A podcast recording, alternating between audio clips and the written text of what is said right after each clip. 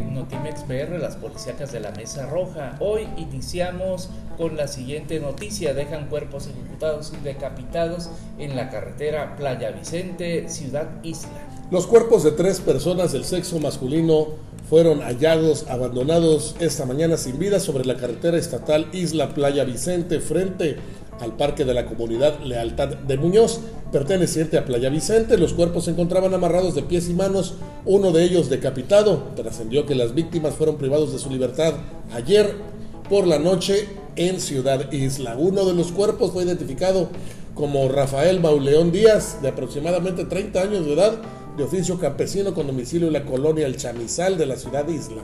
El otro cuerpo corresponde al de Víctor Domínguez Aguilar de ocupación mecánico con domicilio en la colonia centro del municipio Piñero.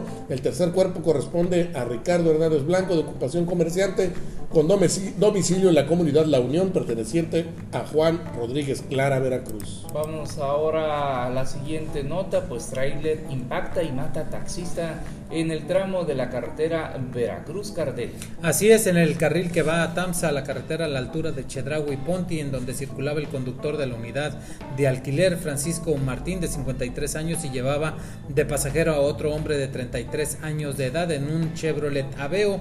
Y según los testigos en el lugar, el taxista intentó dar una vuelta en U prohibida para incorporarse a otro carril sin las precauciones ni señalizar lo que iba a hacer a los demás conductores que circulaban y bueno, esto lo puso en sentido contrario y detrás iba el chofer del tráiler que no pudo frenar a tiempo ante esta sorpresiva maniobra del taxista y le pegó a un costado.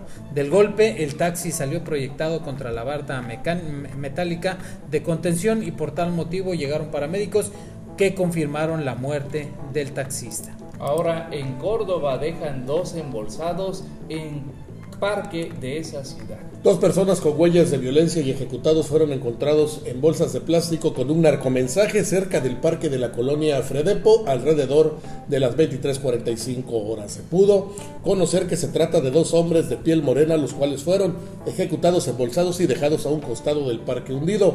Pese a investigaciones, nadie pudo dar informes de quiénes fueron los que llevaron hasta ese lugar las bolsas con los restos humanos y además dejaron un mensaje sobre las mismas. Vamos hasta Gutiérrez Zamora porque allá fallece un bolero.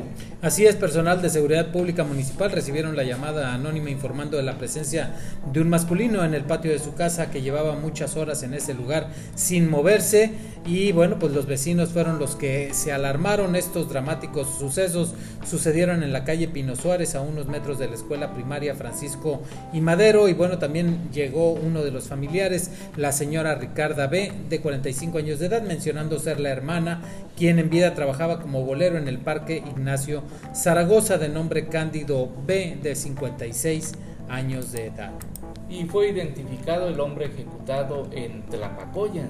El cuerpo del joven que fuera ejecutado a sangre fría entre un camino de terracería ha sido identificado por sus familiares, mismo quien fuera levantado por presuntos delincuentes para privarlo de su libertad y matarlo a balazos en la localidad de Tlapacoyan. En el ahora occiso se informó respondía en vida al nombre de Federico Martínez Ruiz, de 27 años de edad, quien vivía en la colonia Filipinas, perteneciente a la localidad también Filipinas. Cabe señalar que el hallazgo del joven ejecutado se dio durante la mañana del lunes sobre el camino que conduce a la localidad de Buena Vista a la altura del predio denominado El Teaco, área donde se presume fue asesinado y abandonado por hombres armados. Mientras tanto, en Jalapa ejecutan a una mujer en la haciendita.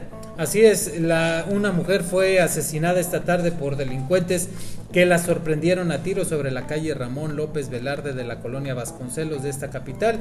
Permanece en calidad de no identificada al paso de los minutos. Se sabe que los responsables habrían escapado con dirección hacia la haciendita. Se trata de una mujer de aspecto joven la cual vestía pantalón oscuro, blusa a rayas y tenis rojos.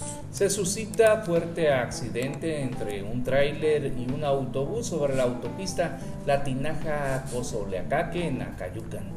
Esa madrugada de miércoles un autobús de turismo procedente de la Ciudad de México con destino a Minatitlán y donde viajaban pasajeros minatitlecos fue colisionado de manera brutal por un tráiler.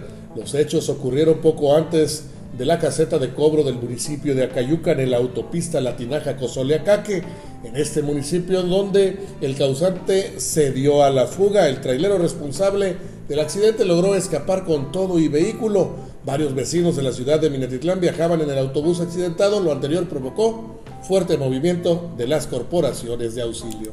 Y mientras tanto ejecutan a un comerciante, sucedió en Nogales, Veracruz.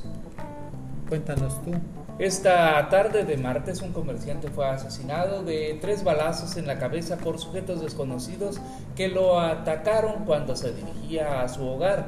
La víctima que pertenece, eh, que permanece con identidad reservada, caminaba sobre las vías del tren en la colonia Los Fresnos de este municipio cuando fue sorprendido por sujetos desconocidos quienes lo balearon. Hasta aquí el podcast de Notimex PR, las policíacas de la Mesa Roja.